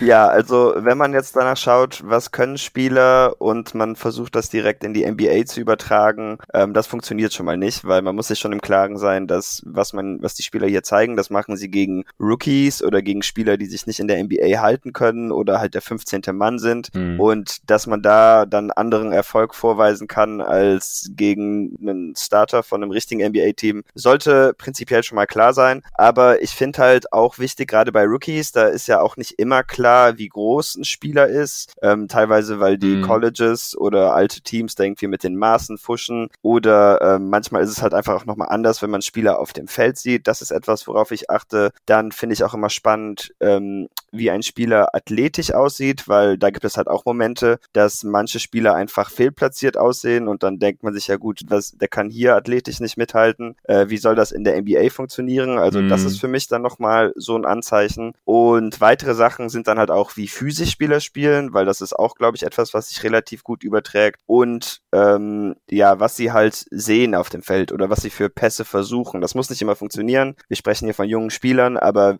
für mich ist dann erstmal wichtig, wenn ich sehe, okay, die haben da den Cut gesehen und die wollen den Mitspieler finden. Hm. Das sind dann für mich dann auch so wichtiger als jetzt die reinen Assist-Zahlen zum Beispiel. Ja, wo du gerade die Größe ansprichst, ist äh, Zaire Williams, der ist doch jetzt keine 6'10, oder? Ich finde, der sieht aus wie 6'8 oder so. Ja, ich finde den auch nicht so ganz 6'10 groß, kann ich verstehen. Ich fand auch Kate, finde ich überraschend, enttäuschend, etwas klein. Echt? Also ich ja, ich fand ihn zum Beispiel neben Jalen Green, also er war schon größer, aber er war jetzt nicht ja. so viel größer, als ich jetzt ja, dachte. Keine, keine vier Inches größer, also ich glaube nicht, dass Jalen Green 6'4 ist und Kate 6'8 oder so. Genau, also die werden sich beide irgendwo in der Mitte treffen. Mhm. Ja, solche Sachen halt. Und äh, das sieht man dann halt auch erst, wenn man die auf dem Feld sieht. Und deshalb mag ich auch an Summer League gerne, dass man die Rookies ja. so ein bisschen direkt vergleichen kann, mhm. weil die Gelegenheiten kriegt man ja auch, sobald die richtige Saison anfängt, auch kaum mehr. Ja, das stimmt wohl. Ja, also ich fühle mir das auch mal wieder vor Augen, wenn jetzt irgendwie ein Spieler 30, 40 oder mehr Punkte raushaut. Ich meine, es hat Dante Green auch schon geschafft oder Josh Selby war mal voll krass vor vielen Jahren in der Summer League oder Anthony Randolph hat da mal total gerockt. Alles keine guten NBA-Spieler geworden. Also auch wenn Spieler jetzt irgendwie krasse Quoten haben, das ist auch alles Small Sample Size und gegen schlechtere Konkurrenz. Das muss man sich immer vor Augen halten. Da ähm, muss man eventuell ein bisschen auf die Euphoriebremse treten, auch wenn es vielleicht nicht so viel Spaß macht. Aber das gehört halt zu guter Analyse dazu. Und auf der anderen Seite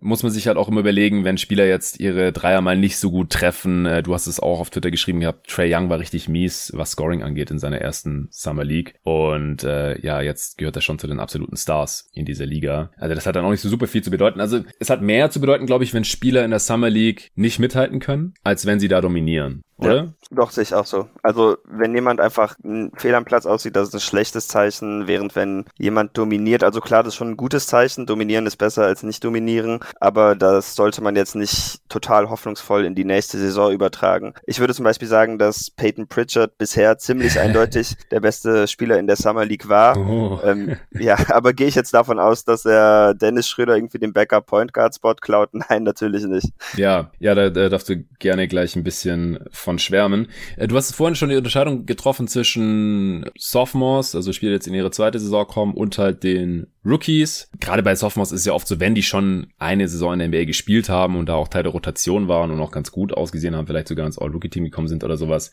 Oft müssen die ja dann gar nicht spielen. Jetzt hat sich halt so ergeben, dass es letztes Jahr aufgrund äh, der Pandemie natürlich keine Summer League geben konnte und dass die halt jetzt noch so ein bisschen Summer League schnuppern durften oder dass halt die Teams sicher gehen wollen, dass die jetzt wirklich da alles zerstören.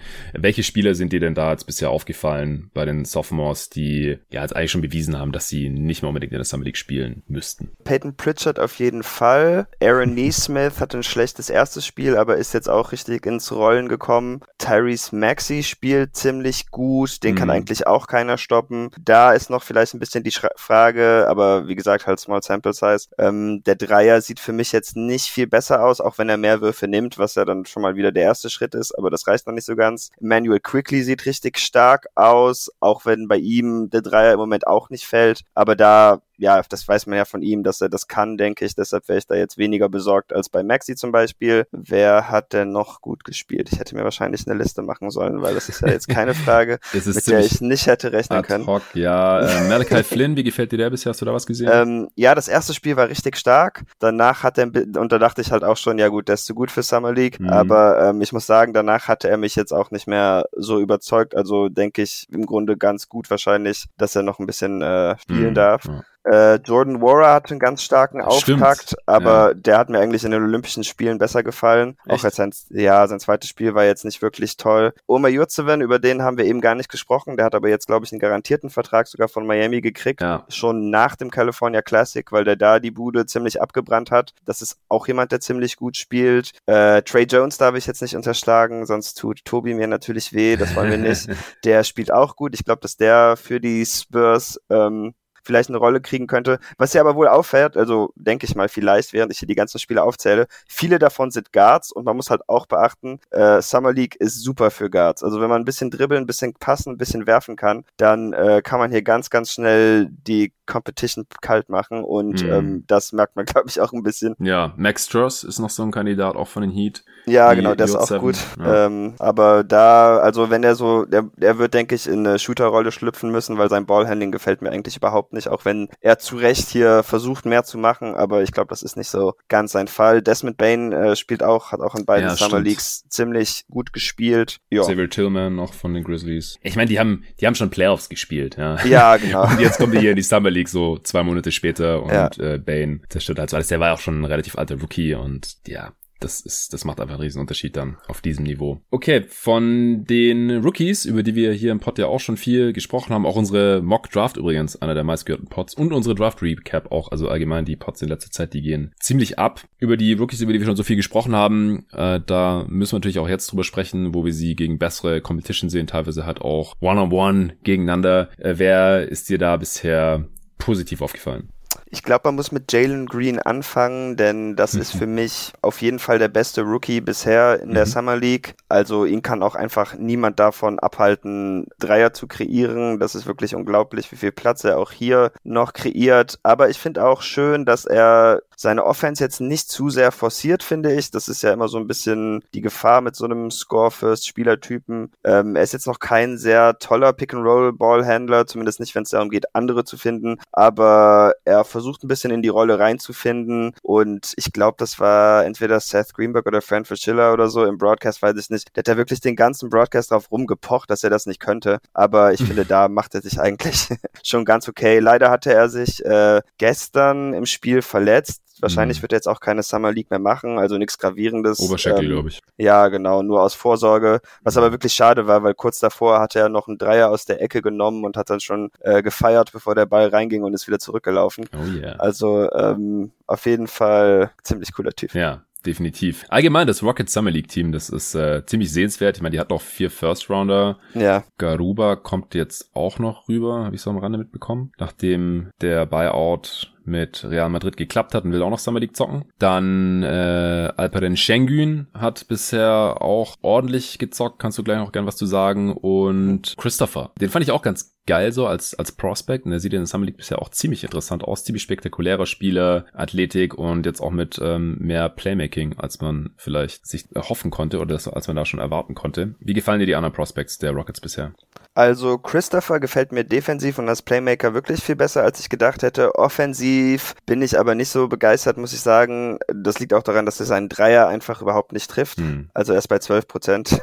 ja. ähm, so schlecht ist er natürlich nicht. Das wird einfach ein Klar. Cold Stretch sein. Ähm, aber allgemein, ich glaube, offensiv muss er da noch ein bisschen seine Rolle finden. Und er ist halt irgendwie ein Shotmaker. Das heißt, wenn der Wurf nicht fällt, dann wird das dann direkt ziemlich schnell, ziemlich bitter. Hm. Ähm, Schengen finde ich auch sehr spannend, weil ich bin ein bisschen hin und her gerissen. Also ich glaube, ich mag ihn nach seiner Summer League bisschen mehr, einfach weil ich finde, dass er defensiv ähm, schneller schon Verticality, also richtig gut macht, auf hohem Niveau, zumindest hier in der Summer League. Mhm. Ähm, und er hatte auch schon ein paar ziemlich beeindruckende Recovery-Blocks, wie ich mhm. fand, wo er dann eigentlich schon geschlagen wurde. Aber es gibt halt trotzdem immer wieder Szenen am Perimeter, wo sein Mann einfach um ihn rumläuft. Äh, teilweise verteidigt er dann auch mit den Händen hinterm Rücken, was ich dann überhaupt nicht verstehen kann. Hm. Und was mir bei ihm offensiv irgendwie ein bisschen Sorge gemacht, äh, was mir bei ihm offensiv Sorge macht, ist, dass er zwar viel Würfe am Ring kreiert, was halt tendenziell gut ist, aber er verlegt wirklich viele Layups und das ist halt etwas, äh, NBA-Bigs sind stärker und größer mhm. und wenn das kommt, dann denke ich, wird das wahrscheinlich noch was dauern, bis er seinen Touch da richtig gefunden hat, weil, ähm, ja, wie gesagt, er trifft viele Layups nicht, das boostet auch seine Offensive Rebounding-Zahlen, das, also ich denke, die Hälfte, das sind einfach seine eigenen Fehlwürfe, deshalb muss man da auch immer aufpassen, dass man das nicht überbewertet bewertet. Mhm. Aber ich finde ihn im Gesamtpaket aufgrund der defensiven Ansätze doch schon etwas interessanter, als ich gedacht hätte. Auch wenn man sagen muss, äh, der Anspruch ist natürlich nicht in der Summer League gut verteidigen, sondern der Grund, dass viele von uns ihn so negativ gesehen hatten, ist, weil wir uns nicht vorstellen können, wie er es halt in den Playoffs macht. Ja, genau, das ist halt das Ding. Ähm, er wurde jetzt im Endeffekt auch nur an 16 gezogen, doch nicht in der Lottery oder gar Top 10 oder manche ja. sogar in der Top 5. Äh, von daher haben wir ja schon gesagt beim Draft Recap, dass äh, 16 schon solide, solider Spot war für ihn und ja, man sollte jetzt auch bei ihm selbstverständlich in keine der beiden Richtungen überreagieren, muss ich halt nochmal vor Augen führen, gerade gegen die Pistons oder so. Ich meine, seine Gegenspieler waren Luca Gaza und Siku Dumbuya. Also das ist halt jetzt vom Niveau her wahrscheinlich auch nicht viel besser als das, was er da in der türkischen Liga die ganze Zeit zerstört hat. Und äh, das Niveau wird er in der NBA normalerweise nicht antreffen, außer halt vielleicht gegen die Pistons, wenn Asel Stewart verletzt ist oder so. Die haben halt wirklich dann niemand anderen mehr. Aber ansonsten der durchschnittliche gegnerische Big ist halt deutlich besser als diese beiden Dudes. Äh, wer ist dir noch positiv aufgefallen, außer den Rockets Rookies? Ja, äh, also alle Jalens im Grunde, sowohl Jalen Johnson als auch Jalen Sachs kannst du dir aussuchen, mit wem wir erst Und weitermachen. Jalen Green natürlich, hast du schon gesagt, ja. Genau. Äh, erstmal Jalen Sachs vielleicht als weiterer Top 5 Pick. Ja, also er hat für mich wahrscheinlich das beste Spiel abgerissen mhm. äh, von allen Prospects. Jetzt habe ich leider nicht mehr äh, im Kopf, gegen wen das war. War das sogar gegen die Raptors? Gegen die Raptors hat er auf jeden Fall auch gespielt und gegen die Cavs. Da musste ich nämlich dran denken, dass wir das in 2K neulich erst ja, vorgezockt hatten. Und da ähm, ist Jalen Sachs ja auch der Player of the Game geworden, weil ich mit dem ziemlich abgegangen bin und du mit Mobley irgendwann äh, ausgefault warst. Ja, ja. Ähm, ja gut, ich weiß es nicht mehr, aber. Ja, ich, ich habe es vorhin erst runtergeladen, warte mal, äh, gegen die Warriors war das doch, oder? Wie gesagt, äh, ja, das, das war das gegen Warriors. Ich habe zu viel Summer League geschaut. Also teilweise gehen die Spiele ineinander über, wenn ich ehrlich bin. Ja, kann ich, kann ich voll nachvollziehen. Aber ist auch viel. ja, aber auf jeden Fall hat er am Ende des Spiels dann halt äh, noch ein Two-on-One Fast Break mit einem Block gestoppt, um das Spiel ja. in die Overtime zu retten. Das ist halt etwas, also auch wenn ich Jalen Green etwas beeindruckender finde. Äh, die Celtics hatten Jalen Sachs zum Beispiel auch komplett abgemeldet, da kam nichts bei rum. Aber diese Two-Way-Ability von Jalen Sachs ist halt etwas, was die anderen Prospects in der Summer League zumindest mal noch nicht bewiesen haben, denn so der Mix aus Offense und Defense ist bei ihm scheinbar im Moment am weitesten. Ja, also ich finde ist ja auch sehr beeindruckend und auch mega interessant und äh, ähm, also er, er wird halt auch viel immer mit einem anderen Guard, Playmaker zusammenspielen, jetzt mit Cole, wie mit Cole Anthony auch hier in der Summer League, das könnte vielleicht genauso auch in der Regular Season dann aussehen und mit Hampton und vor allem bis Fultz dann auch irgendwann wieder zurück ist. Michael Carter Williams ist auch noch irgendwie da. Äh, nächster Jalen Johnson von den Atlanta Hawks, der ist in der Draft ja auch ziemlich abgefallen, galt ursprünglich ja auch als eines der Top-Talente und das hatte hier in der Summer League jetzt wieder so ein bisschen aufblitzen lassen, oder? Ja, auf jeden Fall. Also in Transition, wie erwartet, einfach ein Terror, da ist er unglaublich schwer zu stoppen. Äh, aber auch defensiv finde ich ihn viel besser, als ich erwartet hatte, weil das hatte mir so im College nicht so sehr gefallen. Und ich finde, hier ähm, spürt man zumindest mal, dass er ein großer Körper ist. Ja, äh, ich finde, das ähm, sieht man auch so, wenn er ja. da auf dem Feld ist. Er sieht, er sieht aus wie ein richtiger Big. Genau. Ähm, er hat schon ein paar Dreier genommen, das finde ich gut. Ich wollte eigentlich vor der Aufnahme auch nochmal schauen, wie viel Dreier Ben Simmons in der Summer League genommen hat, weil ich glaube, das waren ein paar.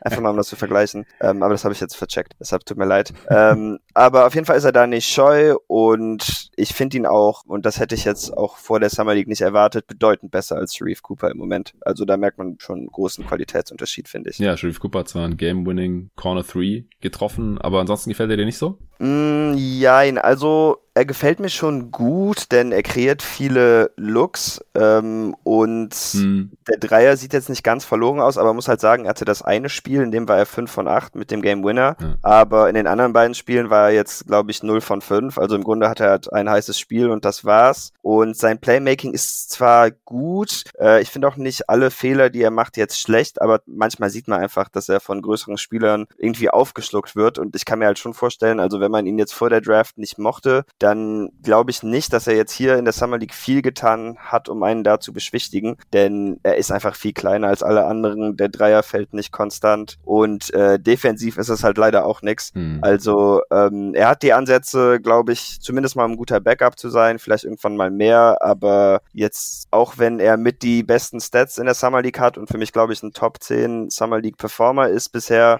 ähm, kann ich durchaus NBA Teams irgendwo nachvollziehen, dass sie ihn jetzt nicht vor 40 oder so gezogen hatten. Und er hat auch nur ein Two-Way-Deals bekommen bei den Hawks. Ja, ziemlich krass genau. eigentlich. Aber auf der anderen Seite weiß ich jetzt halt auch nicht, wie viel er zumindest in seinem ersten Jahr da spielen wird, denn die Hawks haben wie gesagt Lou Williams wieder den Vertrag genommen, der der de facto Backup von Trey Young war und Delon Wright, der definitiv mehr spielen wird als Chris Dunn in der letzten Saison. Äh, klar, der wird auch viel neben Trey spielen, aber das sind halt schon drei Guards. Da ist nicht mehr wirklich viel Zeit für Sharif Cooper, solange sich da keiner verletzt. Deswegen kann ich es auch nachvollziehen, dass er da erstmal nur einen Two-Way bekommen hat. Ja, wen hast du noch? so bei deinen Top-Performern? Du postest ja auch immer diese äh, Rankings da auf Twitter. Über wen willst du noch sprechen? Trey Murphy hatte ich noch. Das ist einer der besten Two-Way-Spieler in der Summer League bisher auch. Ähm, oh, yeah. Einfach großer Flügel, trifft seine Dreier im Moment, cuttet auch gut Off-Ball. Also der macht richtig Bock. Auch defensiv hat er Ahnung und weiß, wo er stehen soll. Ähm, ja, Schengen haben wir natürlich schon besprochen. Scotty Barnes muss ich sagen, der hatte ein sehr starkes Debüt. Ich habe auch heute meine Liste noch nicht geupdatet, aber ich glaube, der wird ein bisschen fallen. Also mhm. seitdem hat er mir jetzt nicht mehr so gefallen. Er hat auch Offense viel zögerlicher jetzt gespielt in den letzten paar Spielen. On-Ball, defensiv finde ich ihn aber jetzt auch schon besser, als ich gedacht hätte. Ich meine, im College hatte er das auch schon ge gemacht und gezeigt, aber ich hätte gedacht, dass er vielleicht etwas länger braucht, um das hier auf dieses Level zu übertragen. Aber ich würde sagen, dass erste Anzeichen gegen Benchguards dann doch ganz gut sind. Ja, über den Number One Pick müssen wir, denke ich, auch noch sprechen. Kate mhm. Cunningham. Da bin ich offensiv ein bisschen enttäuscht, auch wenn ich sagen muss, das ist wirklich genauso schlimm wie in Oklahoma State. Ich habe mir das mal angeschaut. Er hat jetzt wieder drei Mitspieler, die äh, Dreier getroffen haben. Oder ja, mit ihm sind es vier Spieler, die überhaupt einen Dreier oh getroffen oh haben. Er ist der zweitbeste. Luca Garza ist der beste Schütze ah. und er nimmt halt kaum Dreier. Der ist der Einzige, der 40 Prozent knackt. Die anderen sind so bei 30 rum. Also, dass da jetzt nicht viel Assists bei rumkommen, sollte auch klar sein. Das muss man dann auch nicht ihm alles an die Füße legen. Ähm, man merkt aber schon, dass er gerade in der Zone noch irgendwie Schwierigkeiten hat, seinen Wurf zu finden. Also da weiß er, glaube ich, noch nicht so ganz, wie er da am besten abschließen kann. Aber der Dreier sieht richtig gut aus. Acht ja. auf, äh, also acht Dreier pro Spiel und trifft 38 Prozent davon und hatte ja auch diesen richtig netten Crossover gegen, gegen Jalen Green. Green. Ja. ja. ja, der war nice. Ja, und äh, es sind ja auch nicht nur die, die Dreier, die die Team jetzt nicht machen, sondern auch oft nach, nach Pässen verwandeln sie halt einfach nicht. Also ich glaube, ja. er hat sehr viele Potential Assists und sehr wenige tatsächliche Assists. Also in dem einen Spiel da, was hat er, gab zwei gegen die Rockets, hatte wahrscheinlich locker sechs, sieben, acht haben mhm. können. Ja, zum Glück haben die Pistons Kelly Olynyk gesigned. ich glaube, das kann echt einen Unterschied für ihn ausmachen und natürlich auch als er Stewart da im, als Pick-and-Roll-Partner, solche Sachen, das äh, ist jetzt hier in der Summer League halt einfach noch nicht ganz auf dem Niveau. Ja. Ähm, Mobley hast du jetzt noch gar nicht erwähnt. Über alle anderen Top 5 Picks haben wir schon gesprochen. Kuminga hast du auch mal irgendwas getweetet, dass er dir jetzt da ein bisschen besser gefällt. Vielleicht noch jeweils einen Satz zu den beiden. Ja, also Mobley ist bei mir aus der Top 10 rausgefallen gestern. Ich glaube auch nicht, dass er heute wieder reinkommen wird. Ähm, das ist aber jetzt nicht, weil ich irgendwie besorgt bin. Also ich finde so von den Bewegungsabläufen, der bewegt sich so verdammt flüssig und hat auch schon aus dem Post-Up äh, seinen Gegenspieler in den Korb reingestopft. Mhm. Also die Flashes sind alle da, hat Backdoor-Cutter gefunden als Playmaker. Aber ähm, meine Befürchtung, dass das mit dem Wurf noch etwas dauern würde, scheint sich zumindest einmal zunächst zu bestätigen. Wie gesagt, Small Sample, vielleicht macht er in der Preseason die ersten NBA-Spiele dann direkt alles seine Jumper rein. Hm. Aber im Moment hat er offensiv da doch noch irgendwie so ein paar Schwierigkeiten. Und da er jetzt auch in der Summer League viel neben äh, Kamegede spielt, glaube ich, spielt er jetzt auch schon hm. auf der 4 und ähm, ja, das macht es einem natürlich dann nicht leichter, um Offense zu finden, wenn man noch nicht so ein etabliertes Perimeter-Game hat. Ja, also ich denke auch, dass man hier jetzt noch nicht die Alarmglocken schreit. Nee, auf keinen Fall. Seite. Gar keinen Fall. Und für Bigs ist es halt auch einfach ein bisschen schwieriger ja. als für Ballhändler und Playmaker. Ähm, äh, ja, Kuminga? also zu Kuminga, ich habe eigentlich nur geschrieben, dass ich seinen Handle äh, beeindruckend fand und noch beeindruckender, ja. als ich dachte. Ansonsten, und ich meine, sein Handle war ja auch so ein bisschen das Einzige, was ich für ihn so sehr gerne mochte, wenn man das mit seinem Körpertyp vergleicht und seine Athletik. Ich finde seine Athletik, die kommt hier ein bisschen besser durch als in der G-League. Er zieht auch viele Freiwürfe, also das ist ziemlich gut. Aber ansonsten äh, sind wir genau in der gleichen Situation, dass er 33 Prozent aus dem Feld trifft und mhm. nur 30 Prozent seiner Dreier. Äh, dann macht er noch dreimal so viel Turnovers wie Assists. Ja. Also er ist einfach noch extrem roh. Athletik ist da. Dazu hat er einen guten Handle, aber alles andere, ähm, ja, Work in Progress, würde ich sagen. Okay. Hast du jetzt noch andere Spieler, die dir negativ aufgefallen sind, über die wir jetzt noch gar nicht gesprochen haben? Oder wo du irgendwie enttäuscht bist? Oder äh, nur Rookies oder Egal. So, vom Aus? Ähm, ja, also ich muss sagen, bei Romeo Langford bin ich ein bisschen enttäuscht, hm. dass da offensiv jetzt nicht mehr gekommen ist. Also er ist effizient, aber. Und hat einen geilen ähm, Dank. Ja, boah, der ist ein richtig kranken Dank. Ja. ja. und der hatte ja auch den Game, wenn nicht Winning, dann Ceiling Dreier gegen ähm, die Hawks im ersten Summer League Spiel. Aber es sieht einfach nicht danach aus, dass er jetzt auf hohem Niveau Offense kreiert. Und wenn man das halt im dritten Jahr ist er ja jetzt schon, muss man sagen, auch wenn er natürlich immer verletzt war. Aber mhm. wenn er das jetzt hier nicht hochschrauben kann, dann muss ich sagen, geht bei mir auch so langsam ein bisschen die Hoffnung raus, dass er in der NBA mehr als nur ein äh, Verteidiger, der dann mal irgendwie ein paar Punkte sich aus dem Arsch reißt, ist, weißt du. Also das ist ein bisschen schade. Killian Hayes fand ich auch ziemlich enttäuschend. Also das sieht neben Kate auch überhaupt nicht gut aus, finde ich. Ich habe mhm. jetzt leider keine Stats dazu, aber äh, da bin ich wirklich überhaupt nicht begeistert. Ähm, liegt aber auch daran, dass er seine Dreier überhaupt nicht trifft. Also mhm. da muss man hoffen, dass das einfach irgendwie sich drehen kann. Von den Lottery Picks fand ich Franz Wagner nicht so toll. Da muss man aber sagen, Summer League ist genau das falsche Setting für so einen ja. Glue Guy Verbindungsspieler. Ähm, dann spielt er auch noch, wie wir eben ausgeführt hatten, mit drei Guards und Suggs, Anthony und Hampton. Die werfen ja auch alle gerne und ähm, dann geht so jemand halt einfach unter. Also das ist auch so etwas, da würde ich mir jetzt keine Sorgen machen, aber nüchtern betrachtet äh, ist es halt bisher eher enttäuschend. Ja, also in der Summer League gibt es einfach wenig, was man in dem Team zusammenkleben kann als Glue Guy und dann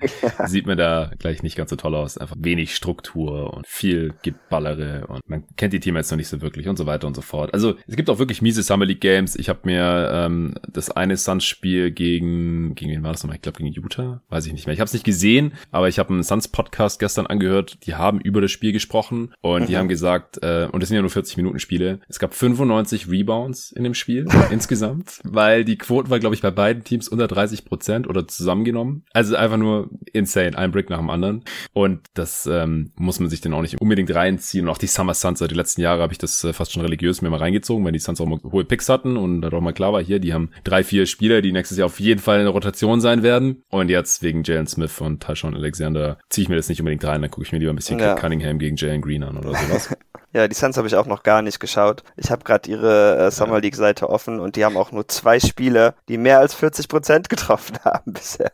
Ja, also genau. die Spiele werden nicht schön sein. Nein. Nope. Okay, wenn du jetzt nichts mehr hast zur Summer League, dann äh, vielen, vielen Dank, dass du dir heute die Zeit genommen hast, den Pod mit mir aufzunehmen. Summer League geht noch bis zum 17. August. Also ist noch ein bisschen was vor uns. Ich hoffe, dass ich am Wochenende auch dazu komme, da noch ein bisschen mehr zu gucken. Ich äh, fahre jetzt morgen hier los aus Stuttgart mit dem zum Camper umgebauten Sprinter und gehe dann, wie gesagt, erstmal eine Woche campen. Kleiner Umweg noch über Berlin, wo ich noch einmal meine Kumpels einsammeln und ein paar Sachen fürs Camping eben. Und da bin ich mal gespannt, wie die Internetverbindung so ist, da in äh, der Wildnis. Äh, davon wird es natürlich abhängen, aber ich werde mir auch noch ein bisschen Tape jetzt runterladen und dann, falls es regnen sollte, was nächste Woche leider passieren könnte hier in Deutschland, nachdem es jetzt endlich mal wieder ein paar Tage hier sommerlich aussieht im August oder dann aussah, äh, muss ich vielleicht auch mal den Laptop aufklappen und mir ein bisschen Summer League Tape reinziehen. Habe ich richtig Bock drauf. Gut, dann allen Dank nochmal fürs Zuhören. Wie gesagt, wenn ihr Bock habt auf unser jeden Tag NBA Dynasty Nerd äh, Manager Game, dann schickt eine Mail rüber. Dann haben wir am Sonntag hoffentlich unsere 30 Teams voll. Ich werde es auch nochmal auf Twitter raushauen. Mail an jeden Tag NBA.managergame at gmail.com und der Luca, der Commissioner der Liga, der wird sich dann sofort bei euch melden, euch versorgen mit Infos, mit dem Quiz, mit den genauen Regeln selbstverständlich auch, damit ihr wisst, worauf ihr euch da einlasst. Und dann habt ihr da hoffentlich eine ganz gute Vorstellung von. Und dann äh, könnt ihr gerne mitzocken. Wie gesagt, am besten in Zweier- oder sogar Dreier-Teams, aber ich will es auch niemandem verbieten, das alleine durchzuziehen, wenn er sich das zeitlich und vom äh, Know-how zutraut. Ich würde mich freuen. Ansonsten vielen Dank an Athletic Greens fürs Sponsoren dieser Folge. In der nächsten Folge gibt es irgendwann im Verlauf der nächsten Woche, ich weiß noch nicht genau wann die dann kommt, wahrscheinlich irgendwann mittig die Redraft des Jahrgangs 2013 mit Nico Gorni und danach hören wir uns wieder in der folgenden Woche. Bis dahin.